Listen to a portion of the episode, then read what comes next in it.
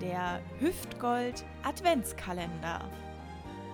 Türchen 22 am überraschenderweise 22. Dezember 2021 und übermorgen ist schon Weihnachten. Also noch zweimal schlafen und es gibt möglicherweise sogar Geschenke. Da würde ich mich aber freuen. Heute ist nicht so viel passiert, ich habe es trotzdem rausgesucht. Und zwar 2001 wird in den USA die geklonte Katze Copycat alias Sissy geboren. Die ist leider im März 2020 nach ihrem neunten Leben auch verstorben. Apropos verstorben, statt immer nur Geburtstage zu feiern, können wir heute auch mal den äh, Verstorbenen gedenken. Da habe ich drei sehr wichtige rausgesucht. Zum einen im Jahr 866 Hungerus Frisus, im Jahr 1530 Willibald Pirkheimer und im Jahr 1835 Franz von Paula Schrank. Ja.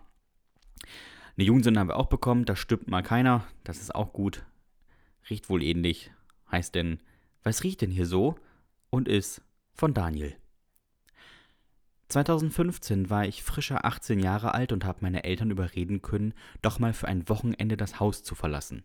Ich wollte auch mal eine Party feiern, ohne dass die Alten da waren. Meine Eltern willigten ein, es gab allerdings auch ein paar Regeln. Nicht zu viele Leute, nicht zu viel Alkohol und niemand macht was kaputt. Mit den Regeln konnte ich leben. Ich lud 20 Leute ein, das sollte mir reichen. Es kamen knapp 60. Das war selbst mir zu viel.